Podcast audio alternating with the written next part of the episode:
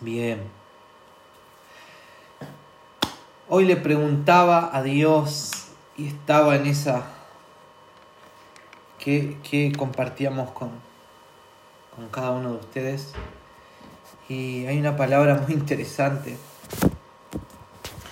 Y quiero hablar un poco acerca de la tribulación. ¿sí? La tribulación, las pruebas, la estrechez, la aflicción, la angustia, la persecución. ¿Sabían que la palabra tribulación, bueno, cuando uno busca en el Strong, eh, tiene muchas, muchas variantes. Y cuando, y cuando en la Biblia se encuentra algún versículo o alguna frase con estas palabras, con las palabras estrechez, aflicción, angustia, atribular, persecución o tribulación, ¿sí? en el griego es una palabra que, que, es lo mismo, ¿sí? es lo mismo. Todas estas palabras ¿sí? Eh, se desprenden de una sola palabra, de una raíz, ¿no? Que es lo mismo. Entonces, cuando escuchamos, cuando leemos algún versículo que habla de la angustia, está hablando de, de los que son atribulados. ¿sí? Cuando, cuando vemos un versículo donde habla acerca de la estrechez, habla también de, la, de estar atribulados. Entonces, es la tribulación es la marca de un seguidor de Jesús. Mm, la tribulación es la marca, es nuestro sello.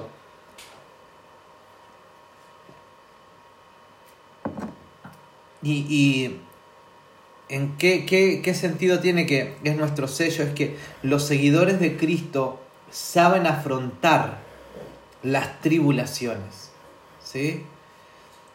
¿Cuántos se han sentido atribulados, perseguidos, en aflicción, en momentos difíciles? Un hijo de Dios sabe afrontar los momentos difíciles, no huye de esos momentos difíciles. ¿sí? Dios nos hace valientes para afrontar. Dios nunca prometió de que no íbamos a pasar por, por pruebas, por tribulaciones, sino que lo que Él prometió es que nos iba a fortalecer en esas tribulaciones. ¿Sí?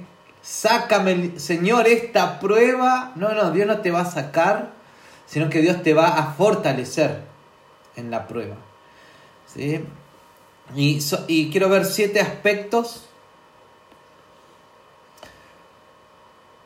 o siete actitudes que nosotros tenemos o debemos tener ante las tribulaciones. Primero, en, momentos de tribulación, eh, bueno, punto número uno, en los momentos de tribulación, ¿sí? opresión, buscamos tomar decisiones ¿sí? conforme a la voluntad de Dios y no las nuestras. Vieron que muchas veces en, los momentos más difíciles es donde vos tenés que tomar una decisión. Si vos en, la tribulación o en la prueba o en, cosas difíciles que pasás en tu vida, tenés que tomar una decisión. Y, y nosotros tenemos que buscar tomar la decisión, no la que nos convenga a nosotros, sino que es la decisión que Dios quiere que tomemos. En los momentos de prueba buscamos la voluntad de Dios y no la nuestra. ¿Mm? Ahí es donde se ven los verdaderos, en las pruebas. Ahí es donde se ven los estudiosos. Ahí es donde se ven los que han pasado tiempo en intimidad con Dios. ¿Sí? Los que han pasado tiempo con el Señor. Viene la prueba y es donde si pasaste tiempo en intimidad con Dios y tiempo en la palabra, en esa prueba, ¿sí? vas a tomar la decisión conforme a su voluntad y no la nuestra. Y ahora vamos a ver la, la Biblia. Mateo capítulo 26, del 36 al 41. Entonces Jesús llegó con ellos a un lugar llamado Getsemaní. Getsemaní significa prensa. ¿Sí? Prensa. Getsemaní es un lugar de prueba. y dijo a sus discípulos, siéntense aquí mientras yo voy allá a orar. ¿Sí? Entonces Jesús estaba pasando por su prueba. Si Era la prueba de Jesús. ¿Y qué hizo Jesús en la prueba? Oró. ¿Qué hizo en la prueba? Fue a orar, ¿no? Tomando consigo a Pedro y los hijos de Zebedeo, comenzó a entristecerse y a angustiarse. Entonces le dijo, mi alma está muy afligida hasta el punto de la muerte. Quédense aquí y oren conmigo. ¿Sí? Jesús era valiente, pero, pero también tenía mucho dolor. ¿Sí? Tenía, él, se angustió. ¿Te sentiste alguna vez que, que hablaste con alguien con angustia? Y dijiste, por favor, ayúdame, no doy más. ¿Sí? Es válido. Es válido la angustia. ¿Sí? No te sientas un cobarde por estar angustiado, no te sientas menos espiritual por estar angustiado. ¿Sí? Eh, pero en esa angustia nosotros necesitamos tomar la decisión que tomó Jesús, que fue a orar. Y pidió ayuda en la oración. Y después Jesús oró y en el versículo 39, Mateo 26, 39, y adelantándose un poco cayó sobre su rostro orando, diciendo, Padre mío, si es posible que pase de mí esta copa, pero que no se haga lo que yo quiero, sino como tú quieras. En las pruebas necesitamos buscar la voluntad de Dios. Porque ¿sabe cuál era la voluntad de Jesús? Era no pasar la prueba.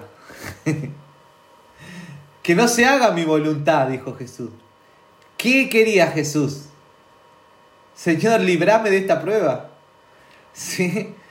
Si es por Jesús, decía yo, no, no quiero no quiero que me agarren, ¿sí? que, me que me agarren a latigazos, sino quiero que me lleven de acá para allá, eh, inspeccionándome, juzgándome, ¿sí? que me crucifiquen como, como un malhechor y como un pecador. ¿sí? Llegó el momento de la prueba y la voluntad que Jesús en su carne, ¿sí? la carne, ¿sí? porque era 100% Dios, 100% hombre, él dijo, mi voluntad es que no vaya a la cruz, pero que no se haga mi voluntad, ¿sí? que se haga la tuya. Y la voluntad de Dios fue, fue dolorosa, pero iba a traer recompensa tremenda.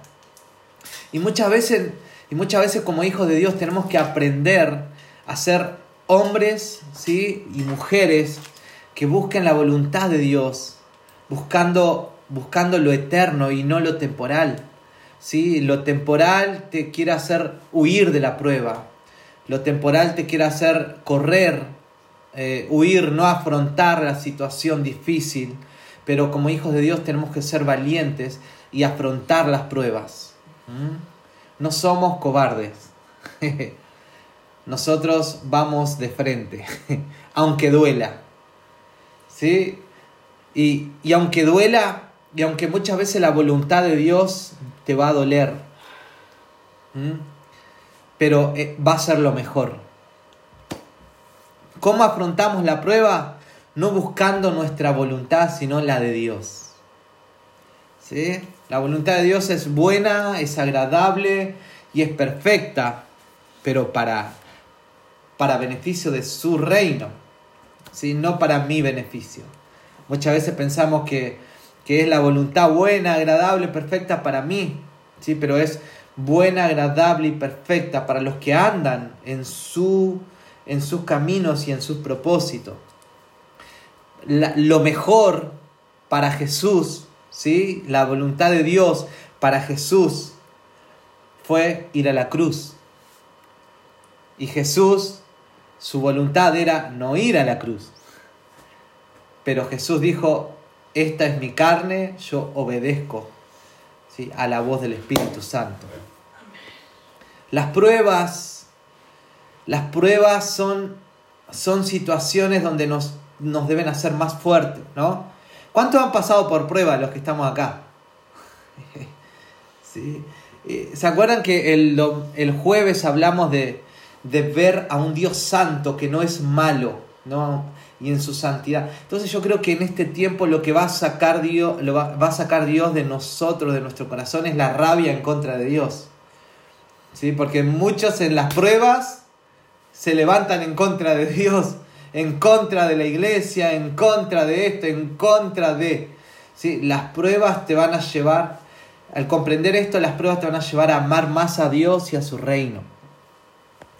Segundo,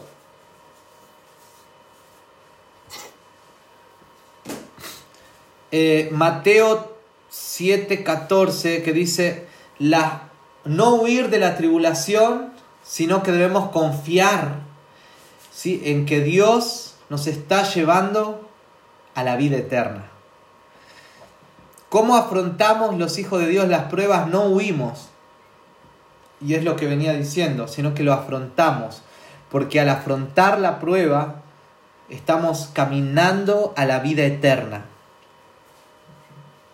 Cada prueba te va a llevar a la vida eterna, más y más. Mateo 7:13 dice, entren por la puerta estrecha, ¿sí? porque ancho es la puerta y amplia es la senda que lleva a la perdición, y muchos son los que entran en ella. Y la, y la palabra para, para estrecha, puerta estrecha, es entren por la puerta de la tribulación. la palabra estrecha significa tribulación. Eh, busquen en el Strong, ¿sí? los Mateos de acá, los bíblicos y los espirituales. ¿sí? Busquen en el Strong y van a ver. Porque, fíjense, Mateo 7:14 ahora, porque estrecha es la puerta y tribulación, estoy cambiando la palabra, ¿sí? La, el original, por la palabra angosta. Porque estrecha es la puerta y angosta la senda, pero cambiando la palabra podés decir, porque estrecha es la puerta y tribulación es la senda que lleva a la vida. Y pocos son los que la hallan. Pocos son los que hallan la vida porque escapan de la prueba. ¿Sí? Todos buscan la puerta ancha, la puerta fácil. Y, muchos van para allá.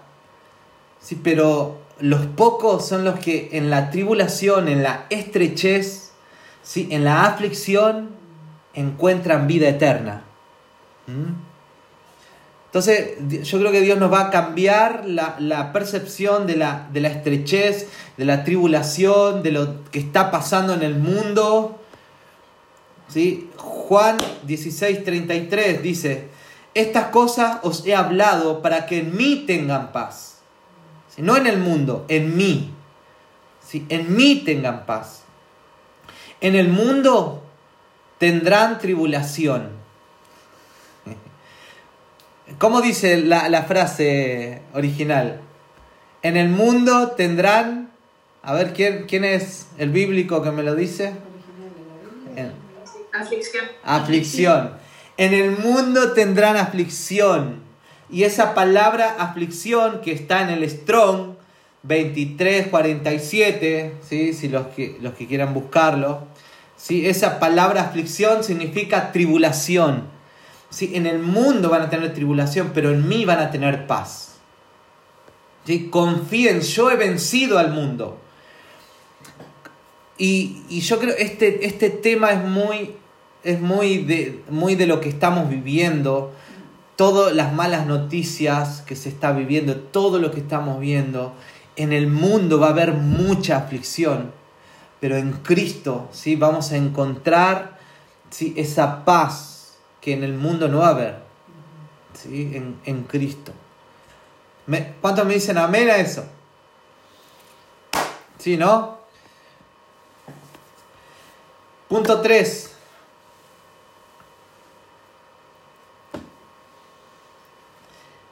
¿Cómo nosotros afrontamos la tribulación recordando de que Él nos ha sacado de muchas? ¿No? ¿Cómo afronto? No, Señor, ¿qué me está pasando? Pero que el Espíritu Santo venga traiga memoria de todas las que Dios te ha librado o de todas de las que Dios te ha sacado. ¿Sí? ¿Cómo afronta la tribulación o el momento difícil? ¿Sí? Trayendo a mi memoria lo que Dios ha hecho siempre. ¿Mm? Y esto está en Deuteronomio 8, del 2 al 8. Capaz no voy a leer todo, pero y te acordarás de todo el camino por donde el Señor tu Dios te ha traído por el desierto durante estos 40 años. Y dice, para humillarte, probándote a fin de saber lo que había en tu corazón, si guardarías o no sus mandamientos. Es una prueba, ¿sí? Es una prueba que, que, que saca a la luz realmente qué es lo que hay en el corazón. Y te humilló y te dejó tener hambre, pero te alimentó con maná, que no conocías, ni tus padres habían conocido, para hacerte entender que el hombre no solo vive de pan, sino que vive de todo lo que procede de la boca del Señor. Tu ropa no se gastó sobre ti, ni se te hinchó tus pies durante estos 40 años. Por tanto, debes comprender que en tu corazón que el Señor tu Dios te estaba disciplinando. La palabra disciplina viene de, viene de la palabra discípulo. Dios te estaba discipulando, así como un hombre disipula a su hijo o disciplina a su hijo. Si un papá tiene que saber si, si, un papá quiere ver a su hijo un hombre o una mujer lleno de propósitos, un hombre o una mujer de bien en la sociedad, ¿sí? que sea de, bendición para mucha gente, tiene que tener a sus hijos en una disciplina de vida. ¿sí? Tiene que tener horarios de juego, de estudio, tiene que llevarlo a buscar a Dios, a reconocerlo a Dios. Entonces lo que hizo Dios, y Dios le estaba diciendo esto al pueblo de Israel, el pueblo de Israel estaba llegando a la tierra que fluye leche y miel, donde ellos iban a tener los manjares, donde iban a tener tierra, territorio, donde iban a tener todas las promesas que Dios le dio. Dios le estaba dando todas las promesas, pero le dijo, recuerden, ustedes llegaron a estas promesas ¿sí? Porque ustedes han guardado mi palabra. En los momentos de prueba, guardaron mi palabra. En los momentos donde yo los estaba disciplinando, donde yo los llevé por momentos difíciles, yo vi que ustedes confiaron, que ustedes salieron vencedores y entonces yo acá les doy la tierra porque ya están preparados para poseer la tierra. Y fíjate esto, ¿quiénes, ¿quiénes poseyeron la tierra o quiénes fueron los que se adueñaron de la tierra? Los que, mira, los que no se adueñaron de la tierra fueron los quejumbrosos, fueron los desobedientes, ¿sí? fueron los incrédulos. ¿sí? O sea, en esa prueba de 40 años, ¿se acuerdan que entraron solamente de, los de 20 años? ¿Sí? Eh, para, para abajo, ¿sí? 20 no, para arriba, ¿no? Para abajo. 20 años para abajo ¿sí? Y los demás dice que fueron exterminados en el desierto. O sea, los que pasaron pruebas buscaron sus propios beneficios, se quejaron y dijeron, Dios, ¿por qué? ¿Por qué acá? ¿Por qué me pasa esto a mí? ¿Por qué nos sacaste de, Egipto? Y, por, y en vez de decir, Señor, tú tienes cosas tremendas, confiamos en ti, tú eres el poderoso, tú eres el que venció al, a Faraón que nos tuvo 400 años. En vez de recordar eso, vieron su presente y se quejaron. ¿Sí? Y ellos no entraron, ¿sí? Pero entraron los otros, los que confiaron, ¿sí? Los Josué y Caleb, que confiaron y dijeron, a esto lo vamos a comer como a pan. Es, la prueba es grande, pero Dios es más grande que mi prueba, ¿sí? Ellos recordaron quién era Dios y en la prueba confiaron, ¿sí? En la prueba confiaron. Nunca te olvides de todas las que te libró Dios. ¿sí? Las que vienen, va a pasar lo mismo si sigues confiando. ¿Cómo afrontas la prueba? Eh, te has sacado de tantas. Yo siempre, siempre me pasa esto, cuando estoy en un momento de estrechez, en un momento de prueba, en un momento de aflicción, digo, es como que ya cerrás los ojos y te, y te tirás, ¿no? Y decís, bueno, Dios nos ha sacado de tantas, me ha librado de tantas, Dios, y una vez más no lo va a hacer, y a confiar nomás, ¿no? Y, tenemos que confiar, adorar, buscar su rostro, como hizo Jesús, oró, ¿sí? buscó la voluntad de Dios. Entonces, ¿cómo afronto la prueba? Recordando de que Él siempre me ha sacado ¿sí? de, de otras pruebas. Y bueno, acá Dios le dice, acordate que no solo de pan vive el hombre, ¿no? Esa palabra la que nombró Jesús en el desierto mismo, ¿no? El pueblo de Israel en el desierto Dios sí le dio un alimento que no era común, un maná, era alimento de reyes, de ángeles. A Jesús en el desierto, ¿sí? Dios lo alimentaba, ¿sí? de, la palabra que lo fortalecía. Y en, el, y en los momentos difíciles tenés que buscar la fortaleza en la palabra, ¿sí? no en las cosas naturales, sino que en algo algo espiritual para tu vida cada día. Bien, ¿estamos hasta ahí? Vamos al cuarto. ¿Cómo pasamos la prueba? No tirando la toalla.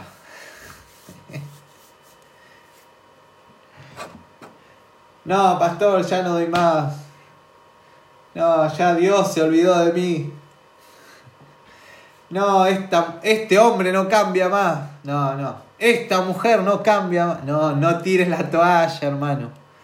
No, en el trabajo estoy cansado, no tires la toalla. ¿Sí? Eh, vamos, vamos, eh, Salmos 34 del 17 al 22. Claman los justos y el Señor los oye y los libra de todas sus angustias. Sí, los libra de todas sus tribulaciones, ¿no? Cercano está el Señor a los quebrantados de corazón y salva a los abatidos de espíritu. Muchas son las aflicciones del justo. ¿Cómo son? Muchos. no, pero Dios a nosotros no nos va a pasar nada. Dios está... No, no, no, no, no. Eh, eso es un error. Es un error. ¿Sí?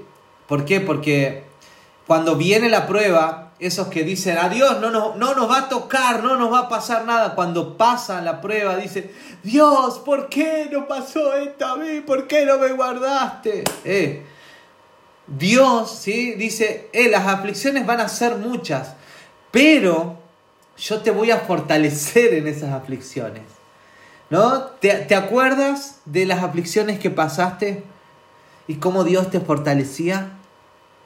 ¿Sí? Dios te sacó esa, esa aflicción. No, no te sacó lo que te estaba afligiendo. Lo que hizo fue fortalecerte en el momento de la aflicción. ¿Sí? Muchos son las aflicciones del justo, pero de todas ellas lo libra el Señor. ¿Cómo si son muchas?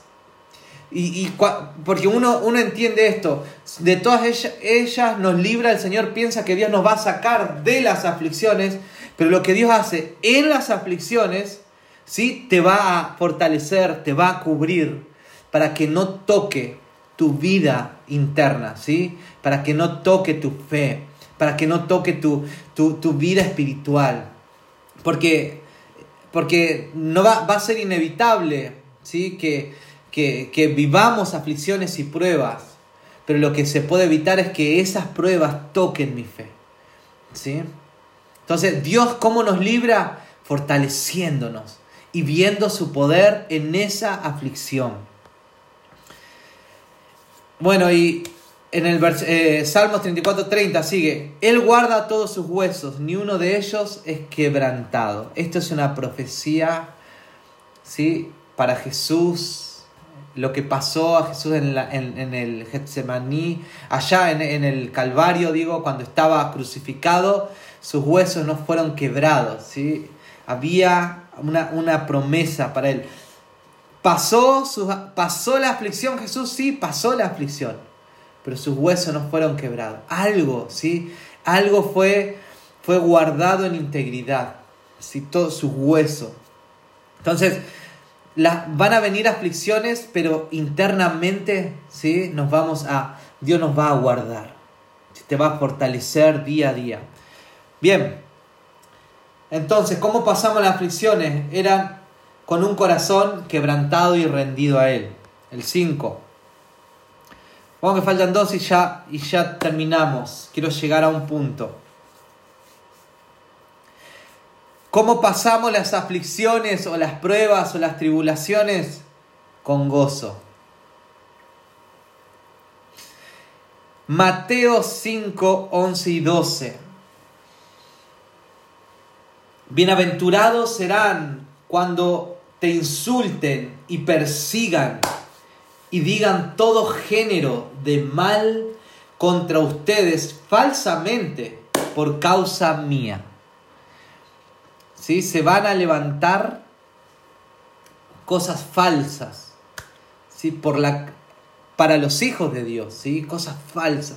Pero ustedes son bienaventurados, dice la palabra. Eh, en los últimos tiempos, en estos tiempos, se van a levantar gente que va a decir, pero vos sos un, ¿cómo? Sos un, sos un anticuado, sos un dinosaurio, ¿cómo vas a pensar esas cosas? ¿Sí? No, esas son las palabras, ¿no? ¿Cuáles son las otras palabras que se usan? No, pasaste de moda, no, pero la Biblia dice esto, la palabra dice, no, pero ya pasaron, ¿no? son bienaventurados cuando se quieran levantar en contra ¿sí? tuya por defender la palabra de Dios. ¿No? Bienaventurados, felices, felices. Después sigue, segunda de Timoteo. Ah, bueno, en, el 12, ¿no? Eh, 5.12. Alégrense y regocíjense, porque la recompensa ¿sí? en los cielos es grande porque así persiguieron a los profetas que fueron antes que ustedes. Dios libró a los profetas de la persecución. No los libró. eh, muchos los torturaron, ¿sí? los, le hicieron de todo y predicaron a Cristo. Sí, a un, a un Jeremías, uh, cuando hicimos el devocional de Jeremías fue tremendo. Tremendo como, como lo, uy, lo, le hicieron tanto daño, ¿sí? lo menospreciaban porque él hablaba las verdades de Dios, les hablaba y les decía, pero arrepiéntanse porque si no los van a llevar, se tienen que arrepentir porque va a venir Babilonia y los va a llevar el imperio, y no, que, y lo empezaron a insultar y, y lo menospreciaban y le pegaban y lo escupían, y, y, y él, Dios, lo, lo libró Dios de eso, no, él tuvo que pasar. Pero, pero, su recompensa ¿sí? su recompensa ¿sí? es enorme. ¿Mm? Cuando pases por pruebas por Cristo, pensá en esto. Eh, Dios tiene una recompensa. ¿Sí? Muchas veces, muchas veces uno, uno, uno ve el cielo, ¿no? En todo esto que estamos viviendo, si tenemos que mirar el cielo, mirar hacia arriba, sin mirar de que Dios va a recompensar a los que están en este tiempo, están orando, en este tiempo están intercediendo, en este tiempo están ayunando por la iglesia, están ayunando porque hay un avivamiento, un despertar. Todo lo que vos haces por Dios, todo el sacrificio que haces por Dios, si hay recompensa del cielo. Y no lo hacemos por la recompensa, pero solamente para que sepas esto hay recompensa, nada es en vano. Dios no es deudor de nadie.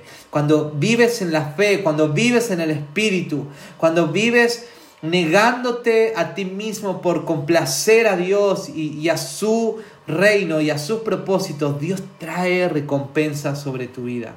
Y está este versículo que me, me, me encantó, 2 Timoteo 3, 12 al 15 dice, y en verdad, todos los que quieren vivir piadosamente en Cristo Jesús serán perseguidos. ¿Mm? Todos los que quieran vivir piadosamente, quiere decir todos los que quieran vivir en obediencia a Dios, a su palabra, van a ser perseguidos. Familia, sabemos al mundo que nos enfrentamos.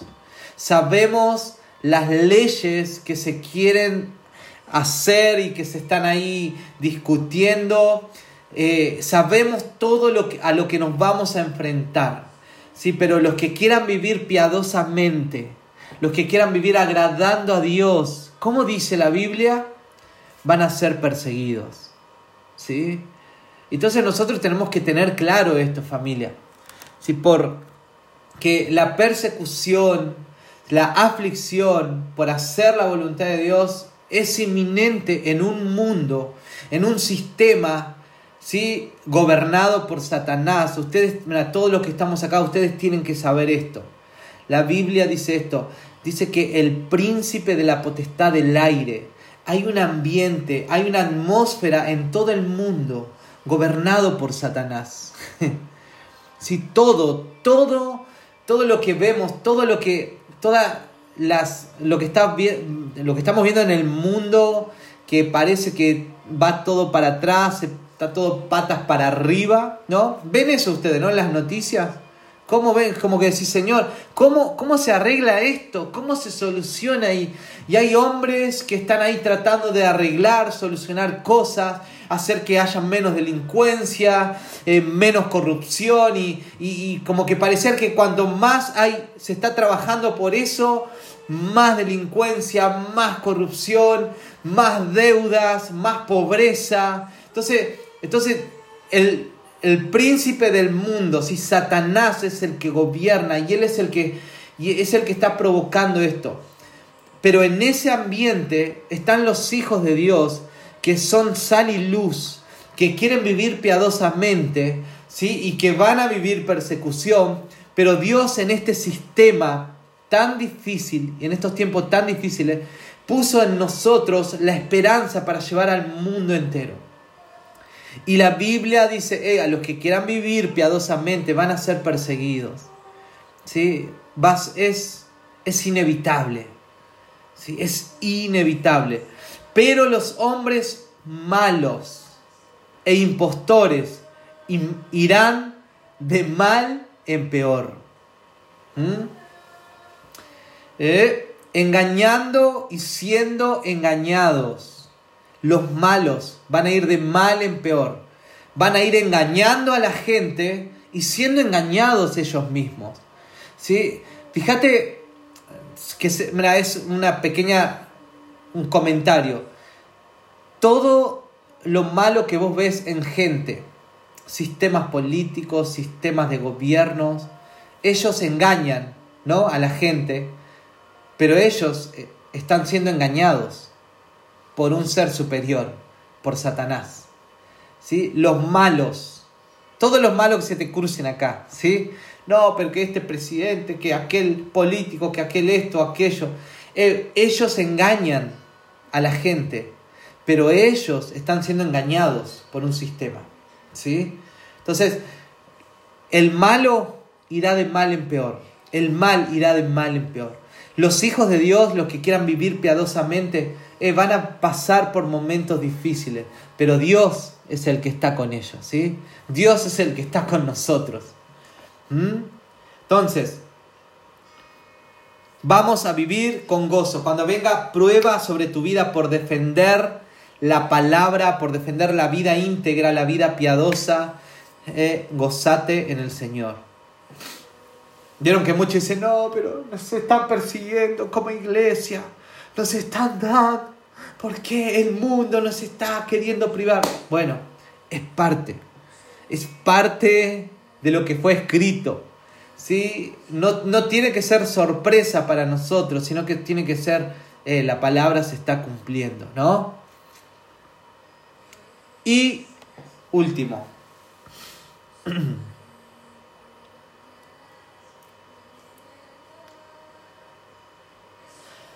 Primera de Pedro 4, 16 al 19.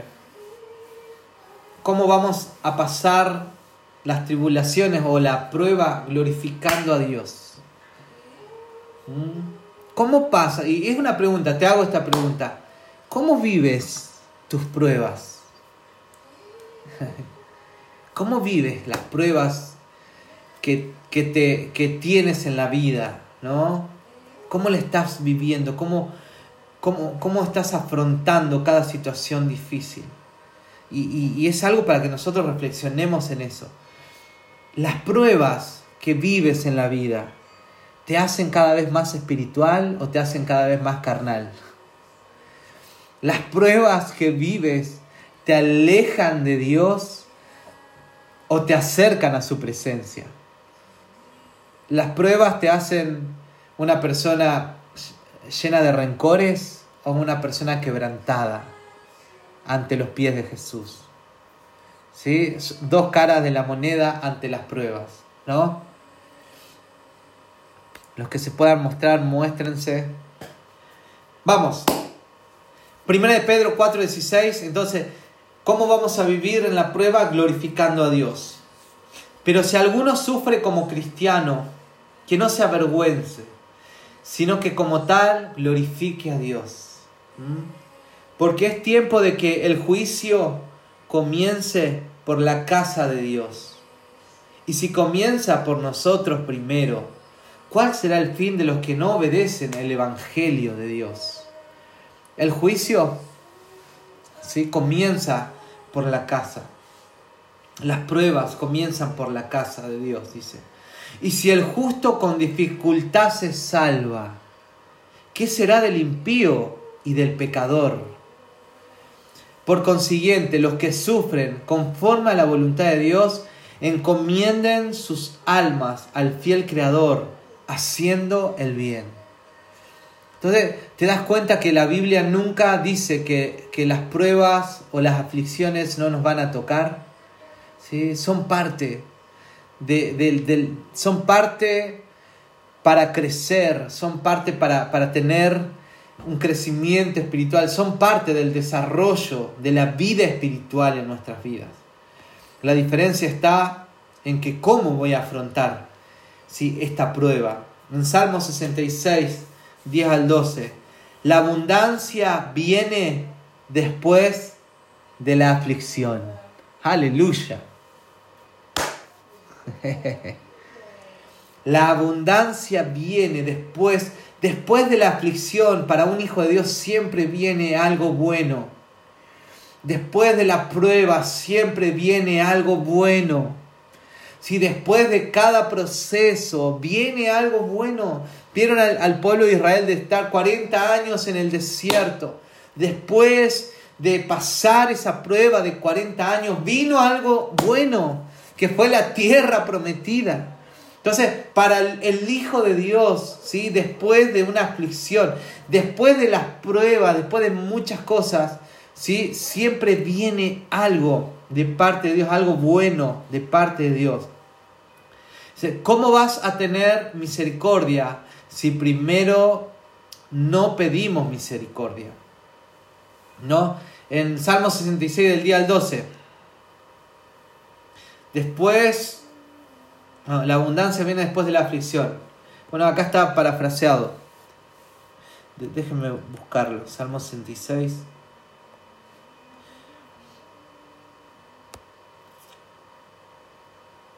Salmo 66, día del 12. Mm, acá. Tú, oh Dios, nos has puesto a prueba nos has purificado como a la plata. Nos has hecho caer en una red pesada. ¿Mm? Pesada carga nos has hecho a cuestas. Las caballerías nos ha aplastado, nos ha aplastado la cabeza. Hemos pasado por el fuego y por el agua, pero al fin nos has dado un respiro. Eh, Dios está ahí. Dios está cuidando. ¿Sí? ¿Se acuerdan lo que le pasó a... Fíjense esto, ¿se acuerdan lo que le pasó a Job?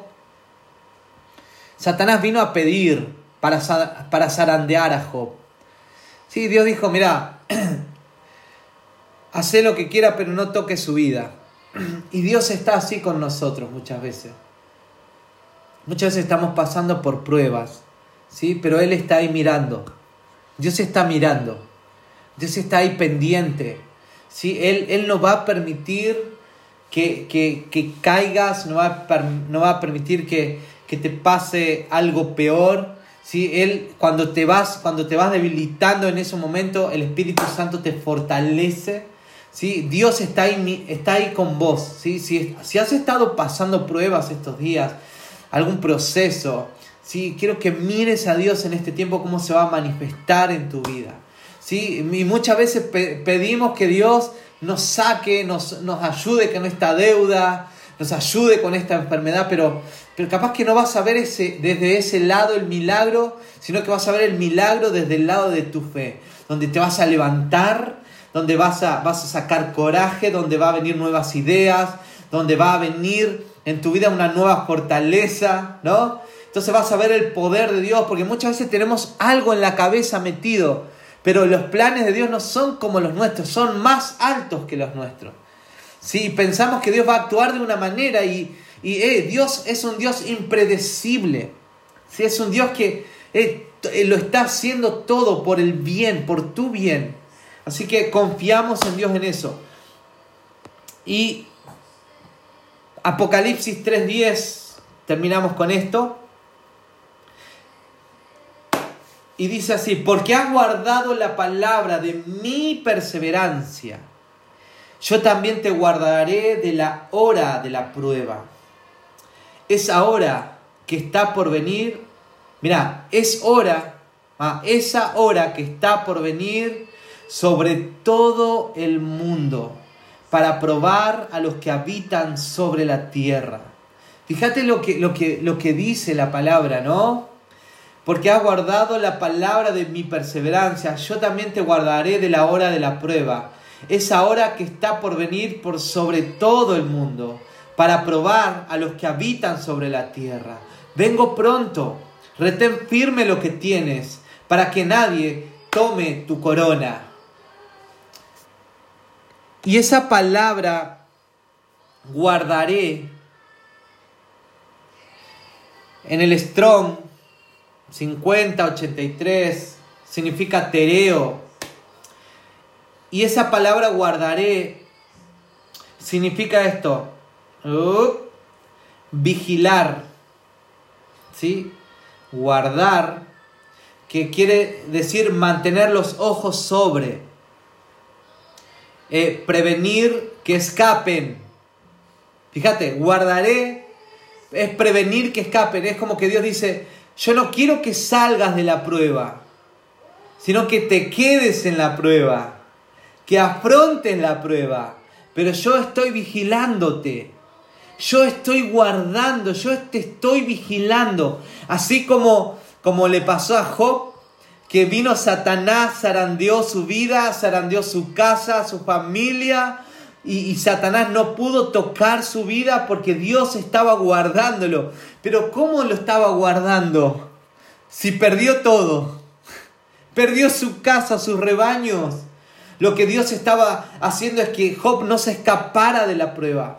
Lo que, lo que Dios en este tiempo quiere que nosotros seamos purificados. ¿Vieron lo que decía, lo que leíamos en Pedro? Que los hijos de Dios tienen que ser purificados. Lo que hace la prueba o lo que hace una tribulación es purificar lo que hay en nuestro corazón. Lo que Dios quiere hacer es tener hijos e hijas lleno de fe, una fe purificada, una fe fuerte, una fe que no, que no, que no vacila, que, no, que un día no está bien y el otro día mal. Lo que Dios hace con cada prueba es que sea refinada, así como el oro, como el oro, una fe fuerte en el Señor. Y dice Dios, yo te guardaré, yo estoy vigilándote. Yo, te, yo sé lo que tengo para tu vida. Es como que le habrá dicho a Jesús, Jesús, yo te estoy guardando. Qué bueno Dios, que se haga tu voluntad, no la mía. Qué bueno, se va a hacer tu voluntad. Dijiste que me vas a guardar. ¿Y cómo fue guardado Jesús? Pasando por esa cruz, ¿sí? siendo exprimido en el Getsemaní. Y, y, y el Getsemaní dice que es una prensa de olivo. Y dice que la prensa de olivo se machaca el olivo para sacar aceite. Y, antiguamente los judíos dicen que machacaban en ese lugar el, el olivo, ¿sí? las aceitunas, para sacar el aceite para la menorá, que era un aceite que era para alumbrar en el lugar santísimo. Si no hay proceso, no hay aceite. Y si no hay aceite, no hay luz. Los hijos de Dios que no aprenden a vivir el proceso no van a poder ser sal y luz en la tierra. Si la única manera de ser sal y luz en la tierra es aprender a vivir los procesos y las pruebas, si rendidos a Dios, confiados en Él, si en oración, en la palabra, en perseverancia, sin tirar la toalla, cuando vos empezás a vivir una vida de esa manera, Dios va a hacer que alumbre sobre la tierra, ¿sí? que seas sal sobre la tierra y que seas luz sobre la tierra. ¿Sí? Un cristiano que huye de las pruebas, un cristiano que no sabe pasar las pruebas, lamentablemente no puede alumbrar en medio de la oscuridad. ¿sí? Es solamente cristiano de boca, pero no es con sus hechos. Entonces en este tiempo de tribulación sobre la tierra, si va a haber tribulación, van a haber momentos difíciles, el hambre se va a multiplicar, los momentos difíciles, ¿sí? los, los, las situaciones de los gobiernos y de los países van a ser cada vez llenos de crisis y van a ser más difíciles todavía. Y se quiere levantar un gobierno que dice, y esto se va a mejorar si nosotros estamos, y esto se va a mejorar si nosotros estamos. Desde que yo tengo conciencia de vida, hoy tengo 40 años, han pasado un montón de gobiernos en Argentina, acá en Chile, y siempre está vamos a mejorar y yo siempre veo la tierra y el mundo cada vez con más crisis y cada vez con más hambre sobre la tierra, cada vez con más corrupción, cada vez con más niños abandonados. Entonces, Él, ¿qué viene sobre la tierra? Vienen momentos difíciles, pero Dios va a usar hombres y mujeres que saben pasar la aflicción, saben pasar la prueba. Y no te estoy diciendo que tire la toalla y no creas más, salí a votar, salí a hacer lo que, lo que Dios te manda hacer, pero te digo esto, aprendamos ¿sí? a saber discernir lo que viene en la tierra. En la tierra vienen tiempos difíciles, ¿sí? Pero no tenemos que vivir llenos de miedo. ¿Viste gente llena de miedo acá en la Biblia? Al contrario, en estos tiempos nos vamos a hacer más valientes. ¿sí?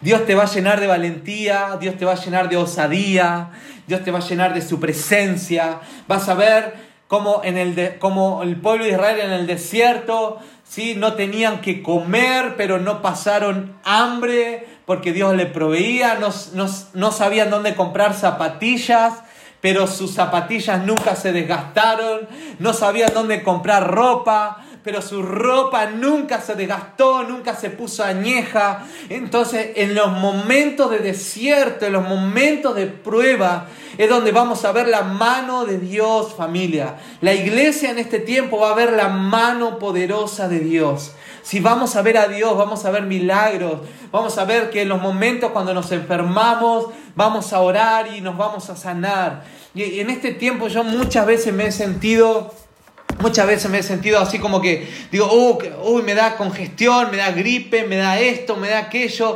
Señor, y, siempre así con, el cuidado, uy, que no me agarre el, coronavirus, que no me agarre esto. Que y siempre orando, Señor, en el nombre de Jesús, líbrame, Señor, líbrame.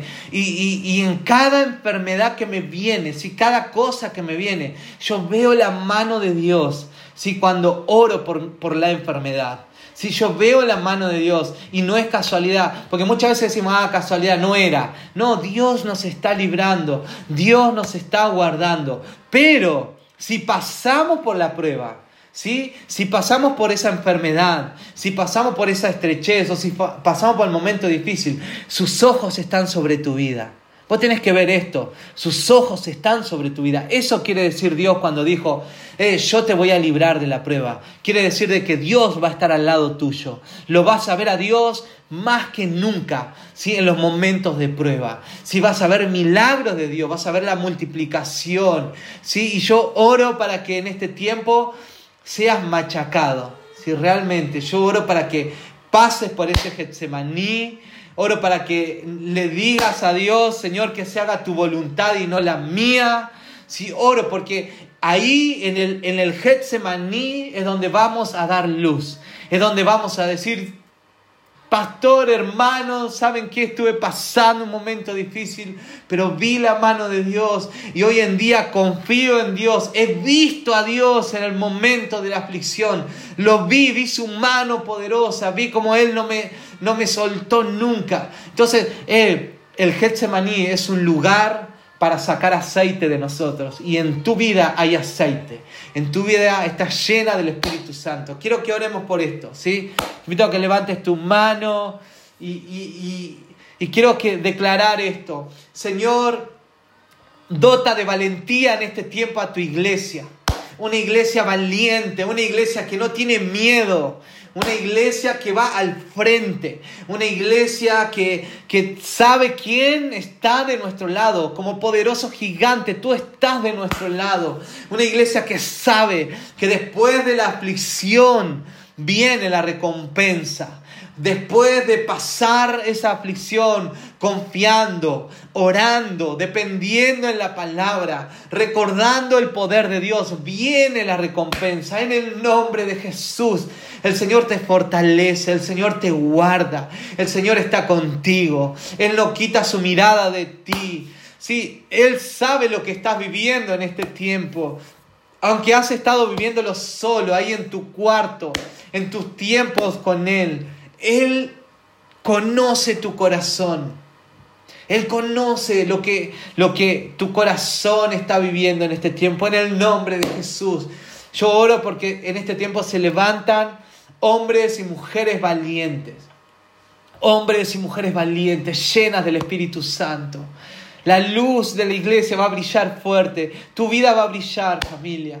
Mi hermano, mi hermana, tu vida va a brillar, vas a ser de bendición, vas a ser de bendición para tu casa, para tus padres, para tus hijos, para tu marido, para ahí donde vas, donde quiera que vayas, vas a ser de bendición.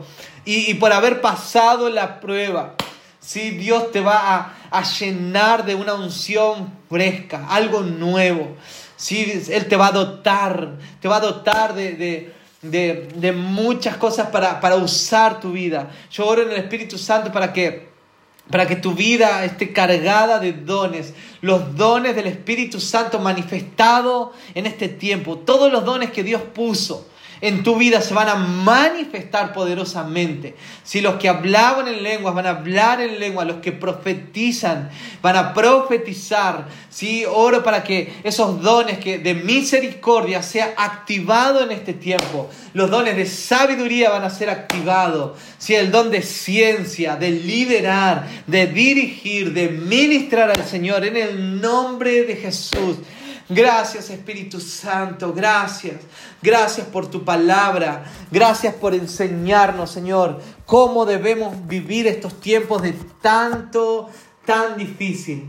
Sí, un tiempo donde todo el mundo tiene miedo, donde nadie sabe lo que vendrá. Nosotros sabemos para dónde vamos. Sabemos quién está de nuestro lado. Sabemos que hay detrás de toda esta prueba. Sabemos que hay del otro lado, Señor. Sabemos lo que viene. En el nombre de Jesús.